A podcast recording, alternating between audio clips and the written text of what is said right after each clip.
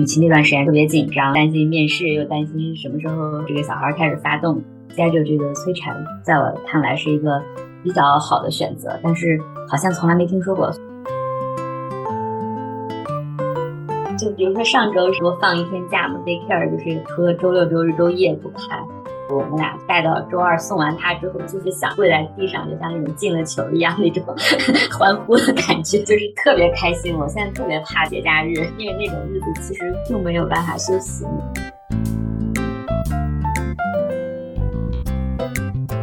给给小孩设置各种限制，比如说啊，小女孩要玩布娃娃，啊，你要喜欢公主；小男孩什么玩汽车、玩恐龙什么，这这个我也会非常注意。我不会就是可以给他提前做这种选择。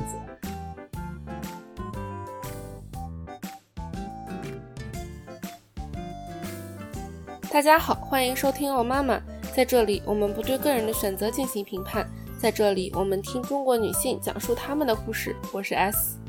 今天的嘉宾是生活在美国的小文。她在读博士的最后一年，在找工作、写毕业论文的间隙里，通过提前安排好的催产，定时生下了女儿。生下女儿三天后，他就参与了工作的线上面试，很快要到大学里进行了线下的面试，最终顺利拿到 offer。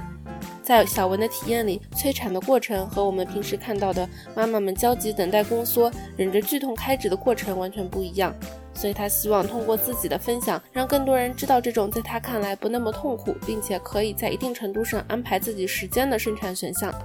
当然，不一定每个人都适合催产，一定要和医生仔细讨论。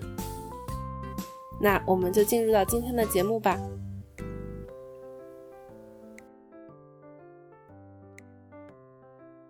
大家好，欢迎收听新一期的哦妈妈。这一期我们邀请到了生活在美国的小文。大家好，我是小文，很高兴来到欧妈妈播客。呃，我一直是欧妈妈播客的忠实听众，所以今天非常激动。那我今天希望来跟大家分享一下，我是怎么在博士最后一年找工作期间定时生了个孩子。定时炸弹的感觉，小文，那你可以先简单的给我们介绍一下你的家庭成员吗？啊，可以的。我家庭成员有三个人，就是我和我的伴侣，还有我一个一岁半的女儿。二零一九年底生的这个小朋友。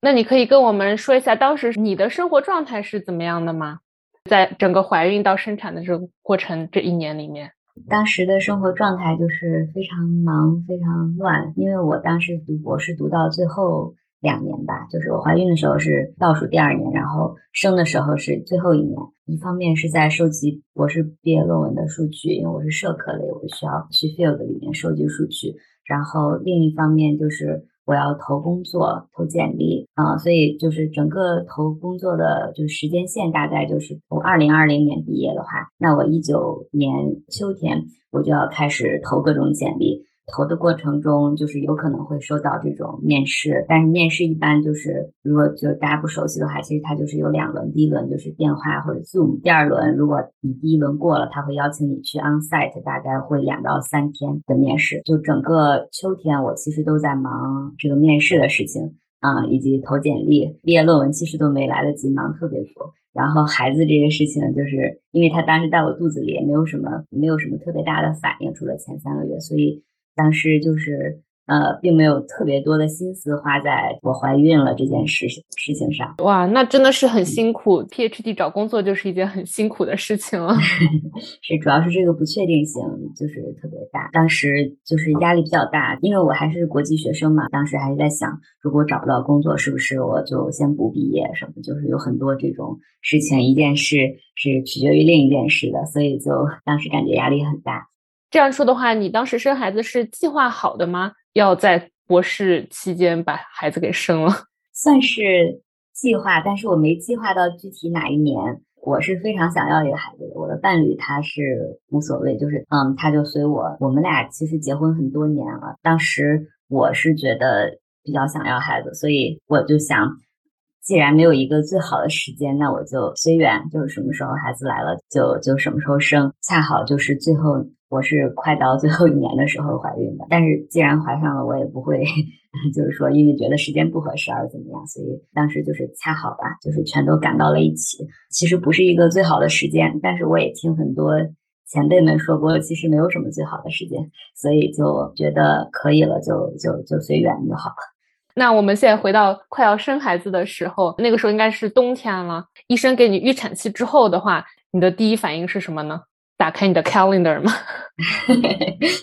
对，还真是这样。就是比较有意思的是，就是我当时其实为了生产这个过程，我因为我也是搞科研的嘛，就是比较喜欢做提前做一些 research。我伴侣上了产课，知道了就是生产大概有哪几种。方式啊，然后各自的优缺点啊，然后另外我自己可能我估计很多妈妈准妈妈们也会这样做，就是比如说搜一搜大家的 birth story，就在哪里看到了有有的很多那个 YouTuber 什么，他们会放自己啊快生的时候怎么怎么样过去，然后过程是什么样，结束是怎么样，所以我当时是有一些准备的，知道了有一些选项。当时医生跟我说的是，大概还差一两个星期是我预产期的时候，他跟我说问我想不想安排催产。这个是我从来没有看到过的，产科上也没有介绍过。我看别人的 story 里面也没有介绍过。经常会看到，比如说他们是在在家里数数数宫缩，数到一定程度了，然后啊好，那我们现在就是感觉妈妈非常痛苦，然后说啊好，现在我觉得到了，我们该去医院了。然后还有这种情况，就比如说去了医院之后，医生说啊，你的这个宫缩程度还不到我们收的标准，所以就再回去数，嗯，这样折腾一段时间才能成功入院。住院了之后呢，就还要再等等等等。痛苦到不行，然后后来啊打了一针那个止疼药就好了，所以这是我了解到的，我心里做好的准备是这样的生产过程。但是我的医生问我就是愿不愿意催产，他是可以 schedule 的，就是比如说，嗯，一般会建议 schedule 在你这个预产期这周或者是下一周，肯定不会让你提前，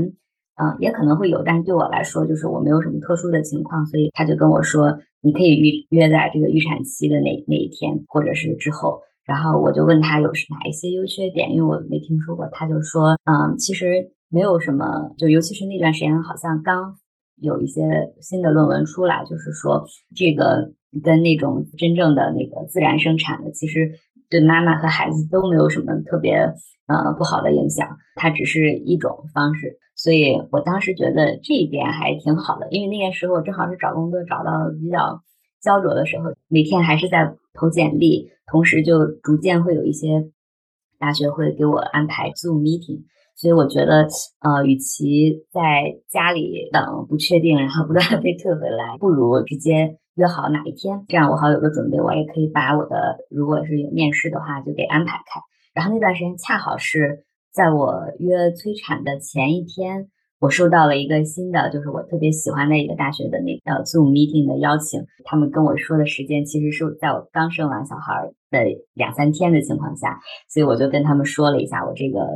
催产什么约的这种情况。后来就把它往后拖了一拖，但是因为那个时候又赶上美大的假期，所以我也不能再往后拖了，所以我大概拖到了生生完小孩第五天的时候。在我看来，我觉得这个还是。挺有用的，因为根据我妈妈的生我的历史吧，我的孩子多半会，尤其是第一胎，多半会超过预产期，会等一段时间。与其那段时间就是特别紧张，担心面试，又担心什么时候这个小孩开始发动，当时就是 schedule 这个催产，在我看来是一个比较好的选择。但是好像从来没听说过，我觉得，嗯，如果有别的妈妈在听的话，其实可以。跟医生咨询一下，嗯，当然主要还是要遵循医生的嘱托，但是我觉得这是一个挺好的 option。我觉得还挺神奇的，因为我感觉在至少在美国生活这么多年，平常我就算跟朋友出去玩，我会说你等一下，我开我的日历看一下，那我别的事情，就感觉生孩子这么重要的事情也是啊，你等一下，我看一下我的日历，这一天刚好有空，那就这一天吧，就觉得非常的有意思。我跟他约的是我预产期那一天嘛，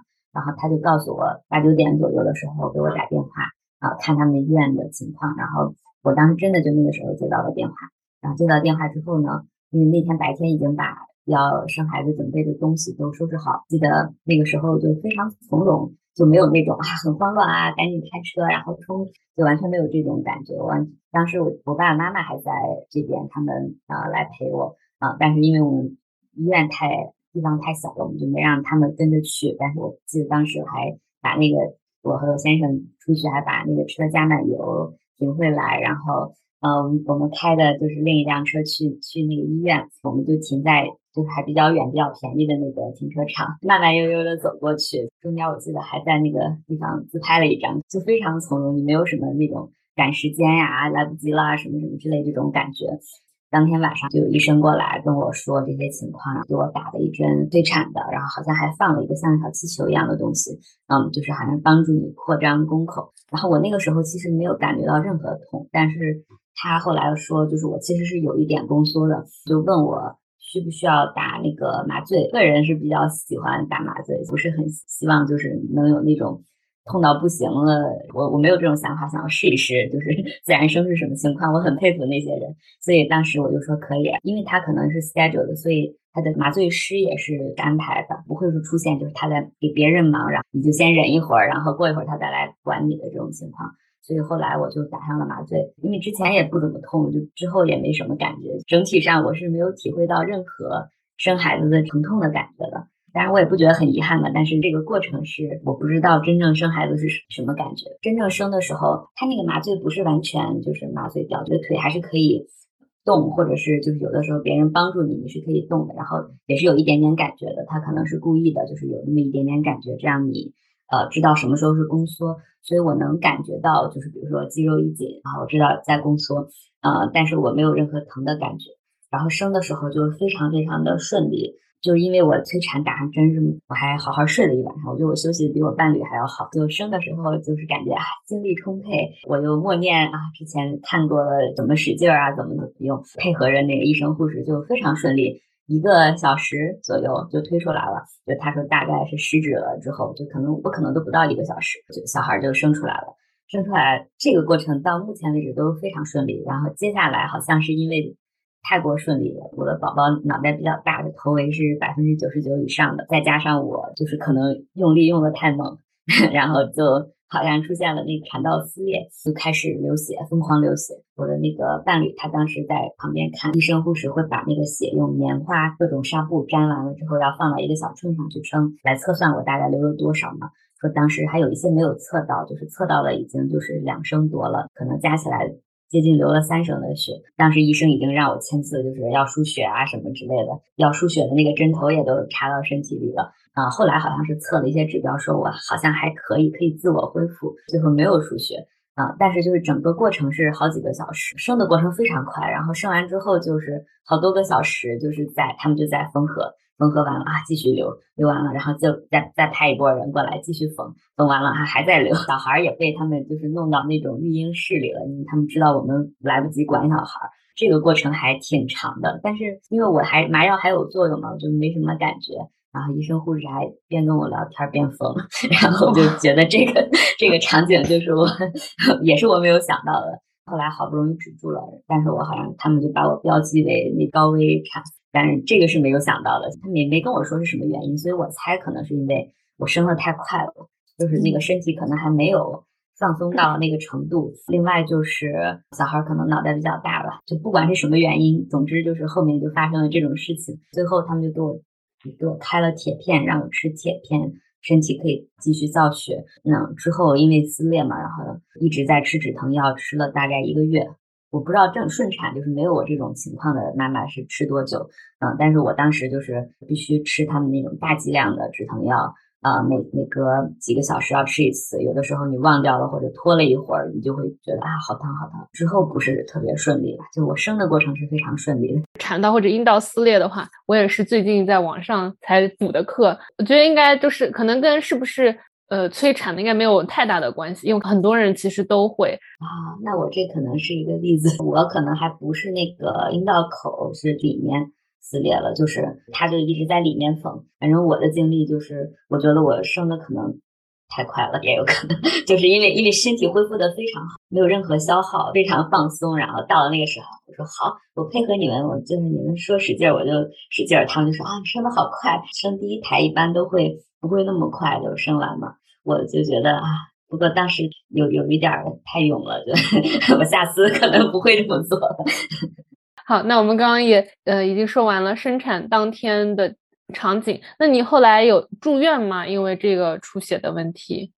嗯，没有额外住院，就是住的那种比较标准的，就所有人生完大概待个两到三天嘛，就是没有什么问题，就那个他可能也要观察，他就止住血了，止住血了之后。嗯，可能我就变成那种不是高危的了，然后他就只需要两到三天，那个时候会有，但那几天其实休息的非常不好，就是因为他他们有要求，就是每两三个小时要过来给你。测一次什么体温呀，什么各种 vital，就是其实休息的不是很好，再加上有一个小孩儿，就你也不知道怎么照顾他。里面还有很多，就你可以打电话哺乳咨询师吧，应该是他们医院总会有常驻的这些人，只要你需要，他们就会过来教你怎么哺乳。我我是我比较想母乳，所以当时我就隔一段时间我就会让他们过来帮我试一试，因为我小孩就是吃奶吃的就是我特别无语，就是他咬的特别狠，就感觉吸不出什么来了。因为前几天确实母乳也非常少。就只有那种特别少的黄黄的那种初乳嘛，最后就特别痛，特别痛。各种咨询师过来也帮我教我什么各种方式，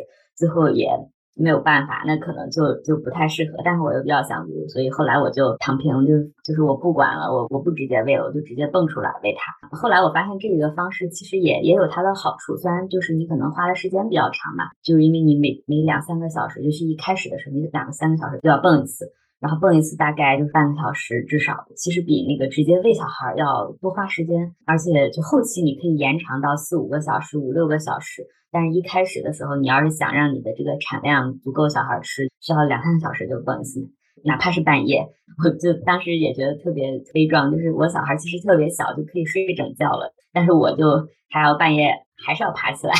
去蹦奶，否则的话我身体受不了。如果有下一次的话，我可能就 我也我也觉得这个这个太痛苦了，我可能也不这么做。哎，我我觉得这种真的好反人类啊！跟每一个妈妈聊下来，就为什么需要人两三个小时就一定要去做这个事情，一定要打破你所有的生活，然后为了要做这个事情。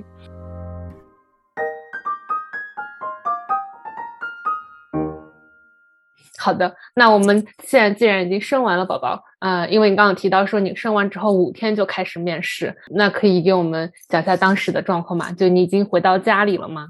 嗯，对我那个时候，嗯，我大概生完三天左右的时候回到家的，而你又不是很懂，然后又不停的要泵奶啊，要看什么？我记得当时就是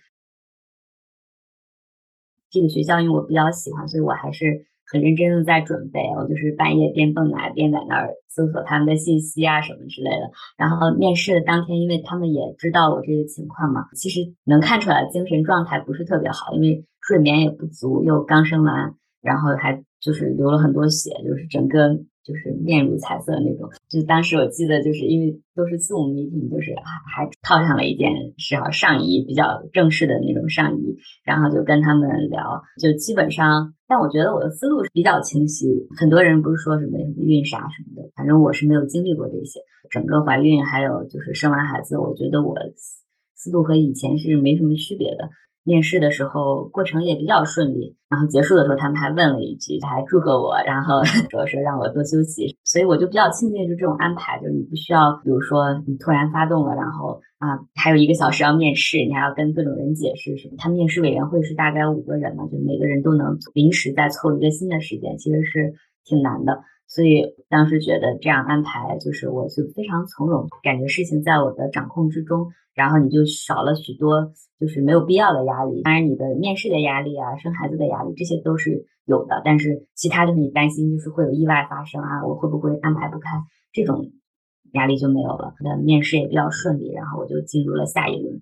我不建议所有人都这么试啊，但是如果你身体没有什么其他的那种状况或者高危的那种 high risk factor，你又特别希望掌控自己的时间的情况下，就是可以跟医生咨询一下再做选择。后面的话，你说也呃面试比较顺利，所以后面也有去做 onsite，就到学校里面的面试吗？嗯，有的。这个学校当时他给我发了一个面试，就是下一轮邀请，然后他们是邀请了三个面试者，就是去 onsite，因为知道我这种情况，我刚生完小孩，然后他们就把我安排在了最后一个，就尽量把我往后。安排一些，当时跟他们说，说我那个时候在母乳，可能需要泵奶。不母乳时候，就是不泵奶时候，我也不知道这个事情其实非常限制你，因为你每隔几个小时你就要泵奶。它并不是说啊，我憋一会儿，然后 憋一会儿，你有可能就 就会就会漏奶，或者是然后胸会特别特别疼。而且如果你憋的次数多了，你你的奶就产量就完全会下降。你等就之后，你孩子可能就不够喝了。所以我当时跟他说的是，我大概会每四个小时左右吧，就是会会需要泵一次奶。然后他们当时就三天的面试，就是基本上会每隔一段时间就会有一个，他就会写 candidate 什么有有一个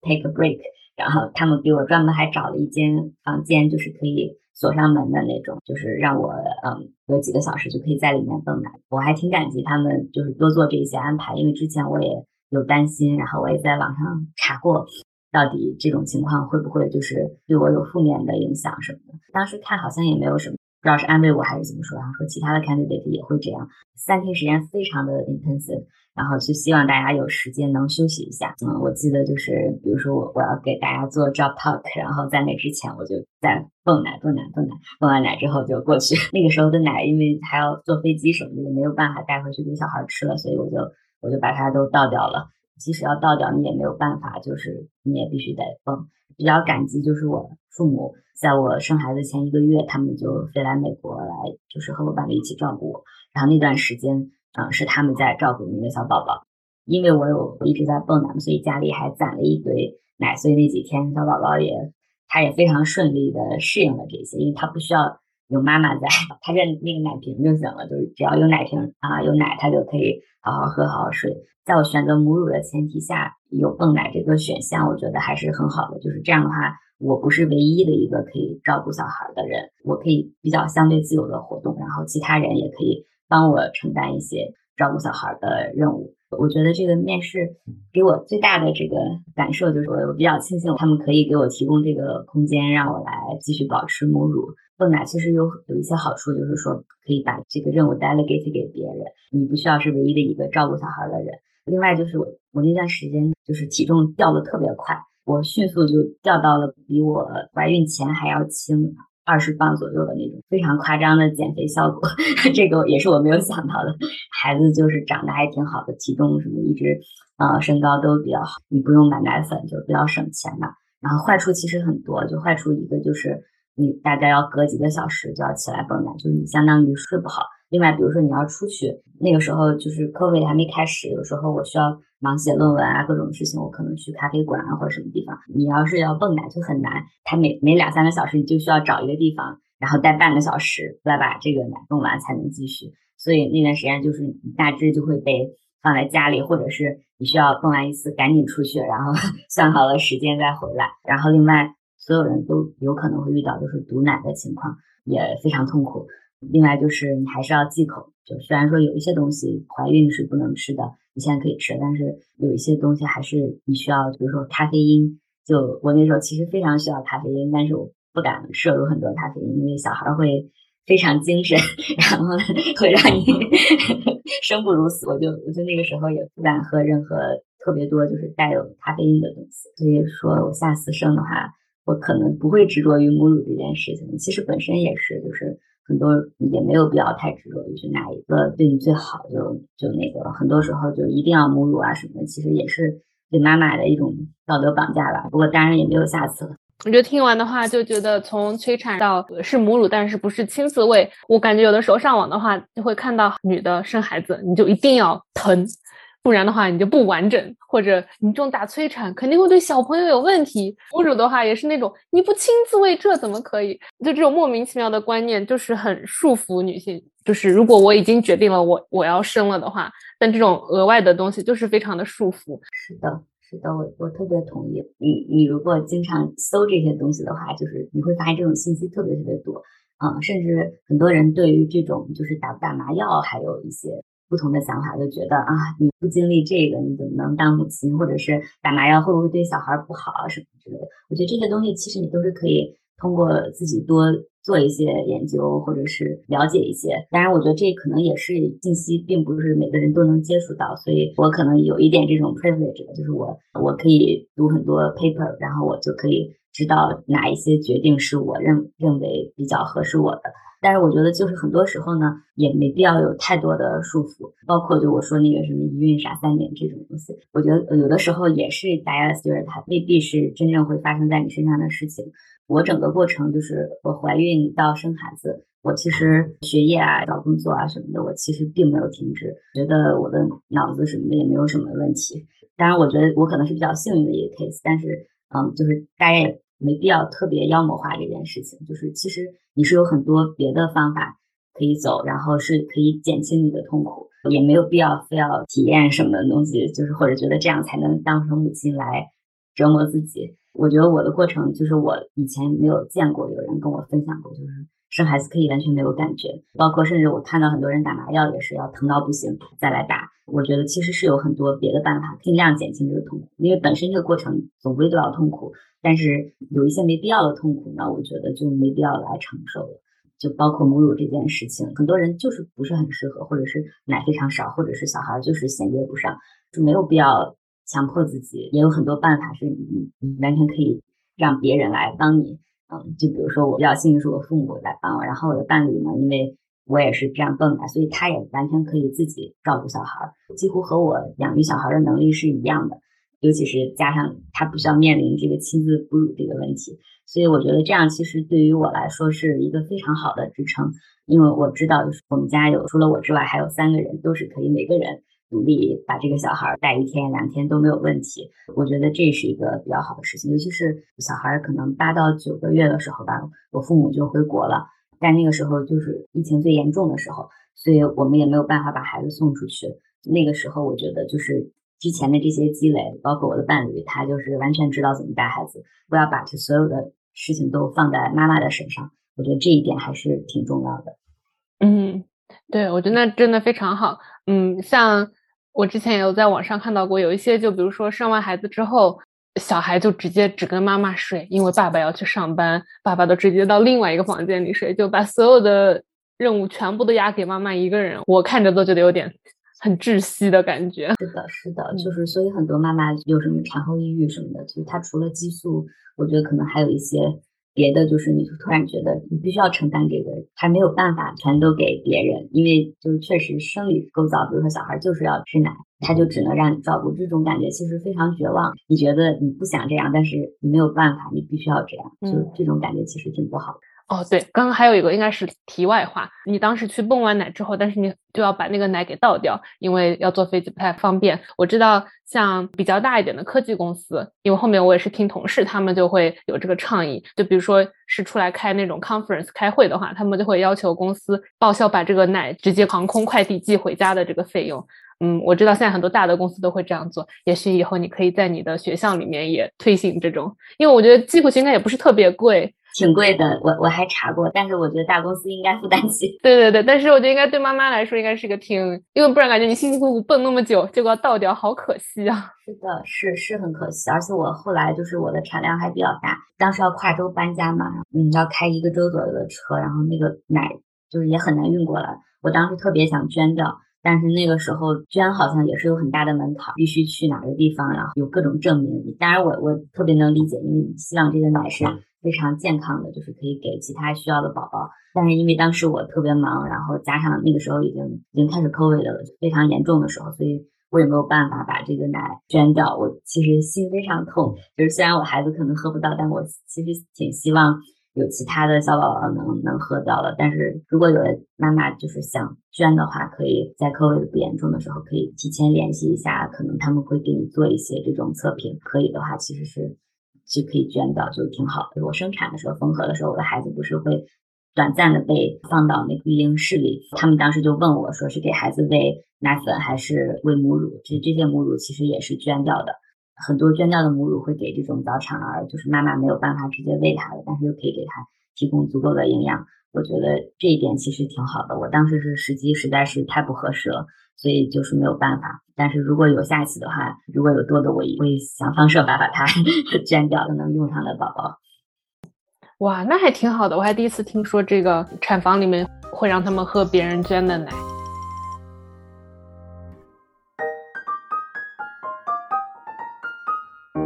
那我们聊完了生孩子的这一部分哦，可以透露后面你这个去学校面试的这个工作，然后你就拿到 offer 吗？啊，对，后来就拿到了。哦，哇，那真的是恭喜你，就这个辛苦有了收获。是他们有说小孩都是带着 paycheck 来的，我觉得还挺好的，挺幸运的，就是所有一切确实是非常幸运，就是我父母来帮我，然后我的伴侣当时其实他就是陪着我去面试，就他没有出现在面试的。情况，但是他是陪我飞到那个城市，然后就是怕我出什么意外，照顾我。对我来说，至少是一个非常大的一个帮助吧。精神上，你知道有人，你万一出了什么意外什么的，因为当时孩子还特别小，我才生完，我可能刚坐完月子，嗯，就去面了试，所以就是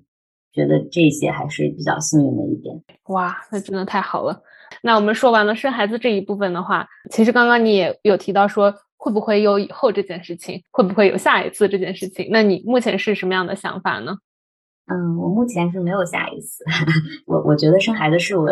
你想象人生中打游戏嘛，这可能是一个非常有意思的关，就是我非常想体验一下。啊，但是生一个嘛就可以体验一下了，所以我 我就是没有什么想法。然后，但我有的时候看到别人，比如说我是独生子女嘛，所以我有时候看到我兄弟姐妹，就是会啊觉得啊这会不会也很好？就是他们以后有一个除了父母以外的亲人什么的。我的伴侣是极度反对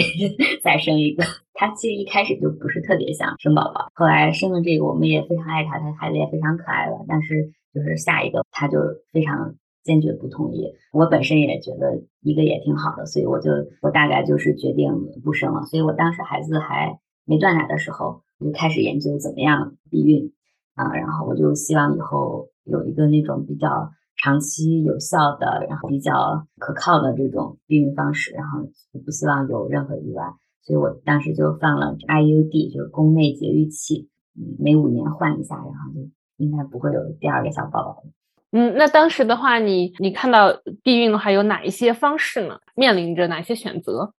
嗯，我当时嗯就是比较常见的嘛，一个是短效避孕药，我感觉就是现在大家都越来越接受这个方式了，每天吃一粒，吃三周会有一周的那个药就像就是安慰剂一样嘛，就是然后这一周你会你会来一个假的这个月经，这样你会非常有规律，然后很多人有痛经什么的，这个方法也可以减轻痛经。我之前就是。嗯，我跟你说过嘛，就是我是结完婚，我特别早就结婚吧，就是本科差不多那个，然后后来就很多年没有生孩子。我那个时候我其实就是在吃这个避孕药，但是它非常麻烦，就是你如果有的时候呃漏掉了，它就是有几率会怀孕。它，但是它有很多好的作用，就是比如说。嗯，有的人会有痘痘，我那时候就有痘痘，是皮肤科医生给我开的。然后我吃了之后，还发现确实皮肤会变好。我的那个月经不规律，吃了那个之后，确实是会非常规律。所以就是这个对很多人来说也是比较适用的。嗯，尤其是你短期想还有有可能会要孩子这种。嗯，但是因为我决定以后再也不想要了，所以我就我就是没有没有选择这种方式。嗯，再就是其他比较常见的什么避孕套啊什么的。然后那个当然你也是每次都要对吧？也有一定的失败的几率，所以我后来查了查，这个 IUD 是属于比较长效，然后你不需要管它，脑子里不需要有这件事情，可以管大概五年左右，然后到时候再去换一个就可以了。嗯，好像我的保险也包括这个，就是可能很多人的保险都是包括这个的，所以我当时就选择了这。说到这个的话，其实也想聊一下，因为也会有看到说关于应该是男性去做这个这方面的事情，还是女性？但是大概看下来，可能更多的是女性，因为比如说男性去做一个结扎，然后那种公众号的标题都是那个男的他去做了个结扎，就是啊，多么了不起，多么伟大的一位男性的感觉。所以我也很想聊聊看，当时你跟你伴侣之间是有没有这个讨论，是谁要去做，不管是怎么样的措施，这样。对对，我我觉得是。是这样的，就是，呃，确实很多时候这个东西是落到了女性的身上，这个是确实是非常不公平的一件事情。另外就是说，一旦出了意外，确实所有的后果都是要由女性来承担，嗯，然后这个我跟我伴侣其实讨论过，我伴侣他一直是非常反对任何就这种对身体有有创伤的这种避孕方式。嗯，所以他非常不支持我去做这个 IUD，他觉得就是很可怕，怎么怎么样，也不会去选择做结扎。他是觉得就是我们可以一直用避孕套啊什么。然后我是希望不要有任何的失败的概率，我就觉得，嗯，IUD 在我看来是比较好的一个选择。当时我就觉得不管怎么样，反正我自己要做这个事情，然后我我希望不要有任何那个意外吧。后来就是我做了。做的这个呃 IUD 我也查了一下，就是大概会有哪些副作用什么的。它其实像一个 T 型的一个特别小的一个小装置，有医生就是用那种什么钳子放到子宫里。我当时是放的时候没有什么特别的感觉，放完了之后大概有一两天你会有一种微微痛经的感觉，可能每个人不一样。我的感受就是我大概来来月经的那种感觉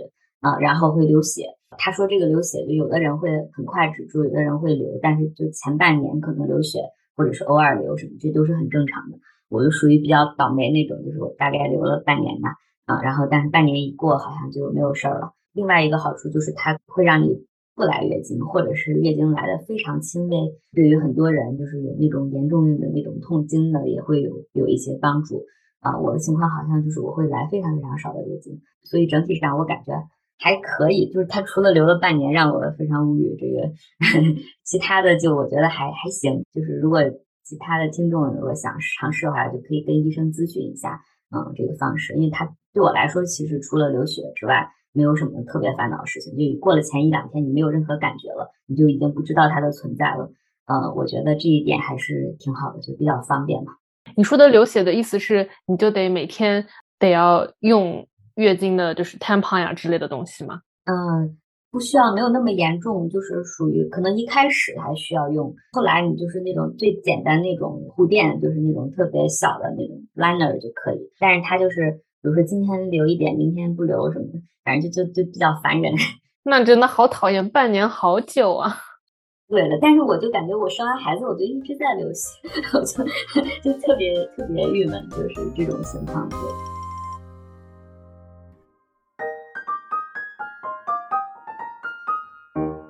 那我们聊完了避孕这一部分的话，那因为现在小朋友已经一岁半了，嗯，我们来聊聊这个近一一年半来你的生活的一些变化吧。嗯，首先的话是，嗯，你觉得生完小朋友之后，你身体上有哪些变化？啊，身体上就是之前我跟你说过，我泵奶的时候就是身体急速瘦下去了，我就几乎瘦到我高中时候那个体重了。停了之后 我又胖回去了，所以我觉得这个也是是身体的一个变化，就是身体急速的瘦又胖啊。我所以我觉得这一点是一个变化啊。另外就是很多人可能也说过，就是生完之后你可能有可能会漏尿，比如说你跳啊什么的就有可能。然后我刚生完。的一年是没有任何这个的，我以为我可能是不会经历这个的那种人，但是现在大概一年半了，嗯，好像有的时候又会有，所以我我觉得这个也是我没想到的。然后另外一个就是我胳膊现在比较有力量，宝宝一直就是体重非常高的那种，然后我抱他就是一开始的时候就抱起来还觉得非常沉，但是现在随着他越来越长，就是因为你经常抱他。我我当然不是长期抱，但是比如说你要抱起来、抱上去，有时候上楼下楼这种，我发现我胳膊就逐渐就越来越不吃力了。就现在随便一个三十磅，就随便就举起来，这样 没有什么问题。但是呢，整体的身体上，因为这从怀孕到生完宝宝，我我的状态是比较缺乏锻炼的。我知道很多人一直保持锻炼那种，我非常佩服。就是我我是身体是缺乏锻炼的，有的时候上楼啊什么，你会感觉明显的体力没有以前好。大喘气，是身体上是有这种变化。那你觉得在精神上呢？嗯，精神上就是我感觉比以前更珍惜时间了吧。我其实属于拖延症比较严重的那种人。现在有小孩之后，就是几乎所有我能自己安排的时间，我都会效率非常高。我可能就他就睡了这一个小时，那我就要赶紧把什么什么东西写完。好像似乎也没有让我学术上的产出更少。会逼着我把时间安排的更好一些。另外就是，我觉得我更体会到了就是养小孩的辛苦之处吧，精神上和肉体上都实在是太累了。尤其是我后来就是还要工作什么的，就是我我其实没有办法做到那种什么精细育儿啊，各种辅食多少天也不重样什么的，这个我是绝对不可能做到的。我我很佩服那些可以花很多时间并且愿意。在小孩身上的，在我看来，我是心向往之，但是我是肯定做不到的。我之前也是算是，我认为我做的是一个 informed decision，就我觉得我了解了很多啊，我知道我会面临这些事情，但是它真正发生的时候，仍然是感觉它比你想象中的要累，无论是精神上还是肉体上，就是你都会非常非常的劳累，然后有的时候甚至就感觉有一点点绝望，就是在不同的时间段啊，有的时候会觉得。挺好的，然后有的时候会啊，真的是非常非常绝望。我的宝宝还不算是特别难带的那种，所以我无法想象有很多人就是孩子可能也比较难带啊，或者是嗯自己就没有什么帮助，这个真的是非常非常非常的痛苦啊。嗯，那你刚刚有提到说你父母在小朋友八九个月的时候就回国了，那现在就变成你们两个人呃带小朋友，那你们两个人都是全职吗？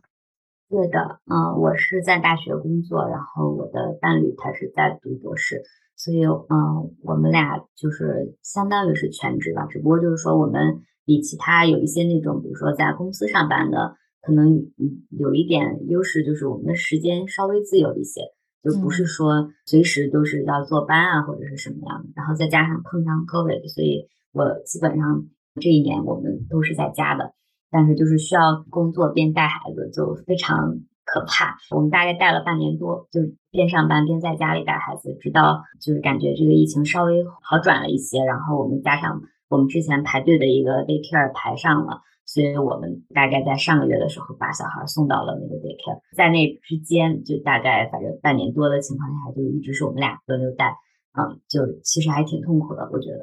平时其实还好，就是。经常需要开会嘛，基本上所有我能安排的会，我都安排在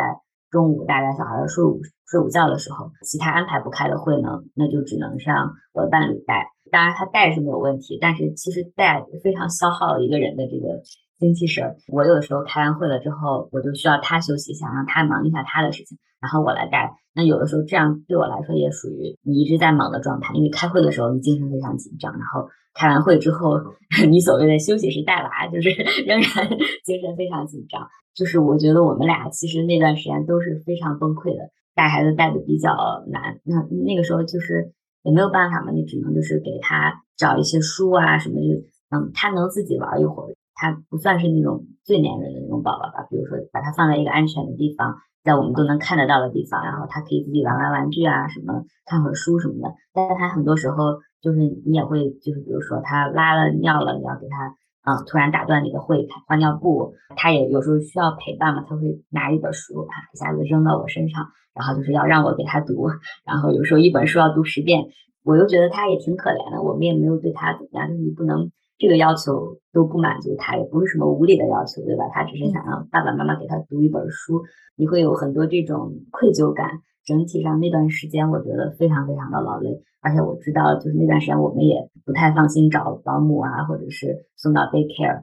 就是你只能自己扛着。对，想想都是，我感觉我自己就一天上完班，我都已经 瘫的连电视剧都看不了，就只能看点很傻的东西，就是那种想要放松一下的心情。如果再给我扔一个小朋友，我。可能就崩溃了。是的，就你根本没有办法考虑特别严肃的事情。我以前还看看书啊，听很多 audiobook。真正带的特别累的时候，你就只想看最傻的事情，就什么玩玩这种连连看什么之类，就是就这种东西，就感觉它比较消耗你的精气神儿那种。嗯，真的是很辛苦。嗯，你刚刚你提到你有找到了 daycare，那你还记得你第一天把小朋友送去 daycare 时候的心情吗？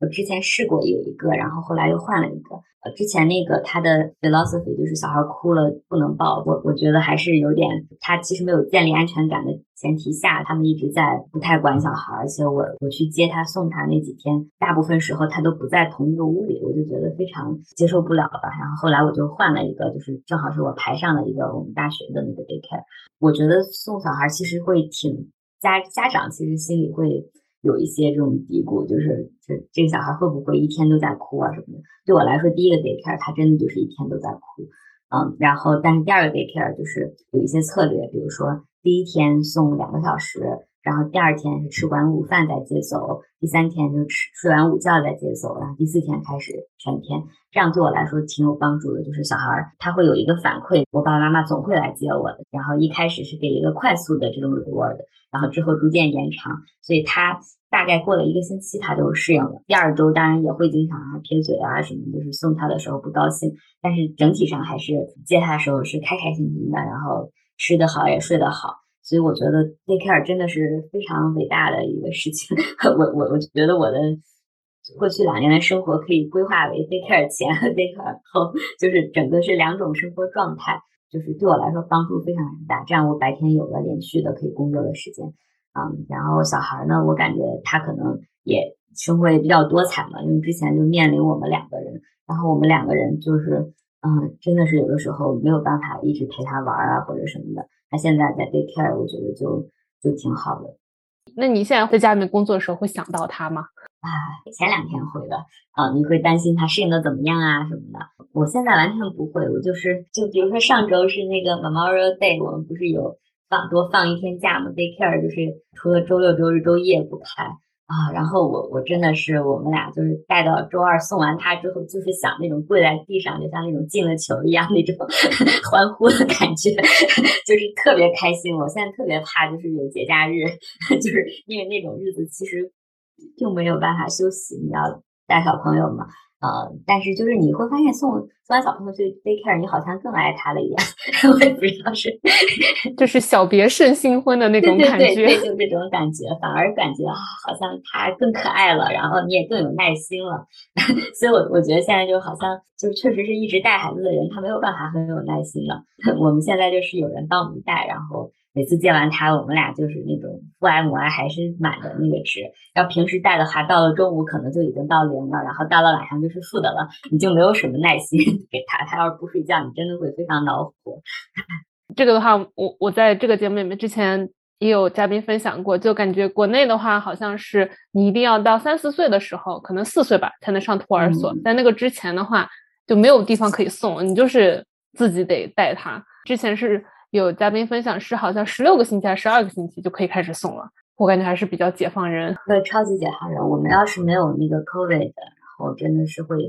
特别早就开始送。就我们也是经历了一些，一开始觉得啊不行，一定不能送，就是因为这毕竟是要冒风险。即使现在其实也是在冒风险的，但是就看你的权衡了。然后后来我们俩也打打完疫苗了，然后嗯各种情况感觉这个 case 一直在下降，那个幼儿园又他们的那个措施也非常多。他们说，他们自从 COVID 以后就开始特别频繁的彻底消毒，然后现在连那些以前没有 COVID 期间各种传染病，现在都几乎消失了。我们就是心理上觉得，就是在这个权衡的条件下，我们认为这样还是可以的。但我也理解很多家长就是没有办法，就是风险比较高的人啊，有老人啊或者什么这种没有办法呃冒这种风险，我也是很理解的。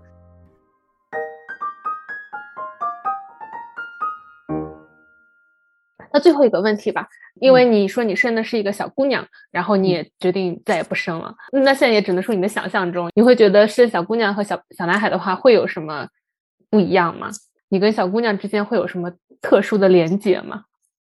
这个我还真没太想过啊，但是可能会不一样。我觉得我对他们的爱应该是一样的，但是就是因为我知道，就小姑娘以后她长大了之后，她面临社会上的这种。嗯，就是各种方向的打压，还有各种恶意会更多一些，所以我会更着重于，就是在他小的时候就给他多建立一些这种安全感，以及让他知道他是被爱的，他是就是无论如何爸爸妈妈都是站在你这边的，所以我是希望着重这些。然后另外我会非常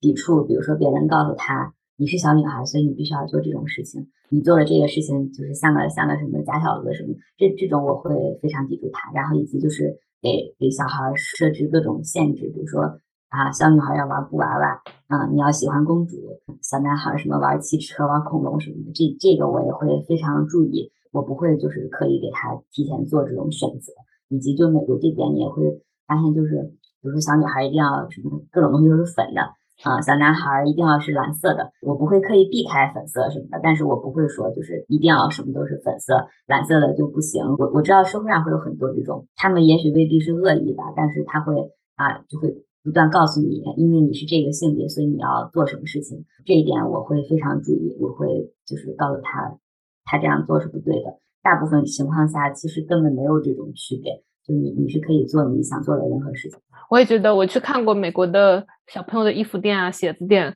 就基本上女生就只有 bling bling 的，然后上面有个 unicorn 的，就没有别的图案，就是很无语，怎么会这样？对的，我和我伴侣都非常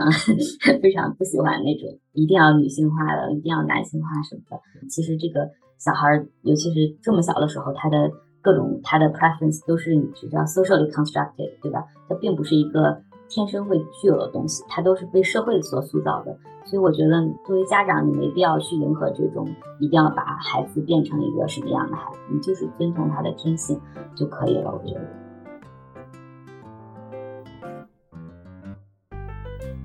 以上就是今天的节目，感谢你的收听。结尾还有一个小小的彩蛋，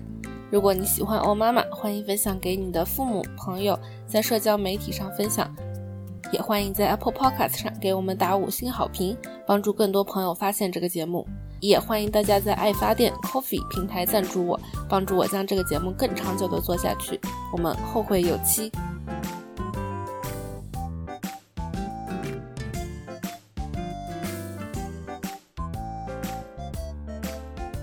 刚听完另一个人就是自己结婚也不是。啊，我觉得超级洒脱，像是平行世界的我，特别想听听他是怎么讲。不过确实是我当时听他说，他受到了各种阻碍啊，感觉还挺心疼他的。父母那一代很多可能没有办法跳出来那个环境，或者是他们从来就是这么被。被教育的，所以我希望就是我们的下一代不要这样，至少我我要以身作则，我绝对不要给他任何这种压力。他生不生呢？其实地球上缺了谁的基因都没有问题啊，对吧？对，我们也没有什么特别优秀的基因必须要传下去。不生孩子有有可能活得更好。很多时候你说很多女的就是因为生了孩子，她的人生就被被固定下来了，然后你还没有后悔药，对吧？不像别的东西，你想后悔可以后悔，你现在后悔是有法律问题的，你不能不管你的孩子。就这个东西真的是一个几乎是人生最重要的决定之一吧。但是很多人就是糊里糊涂的就做了这个决定。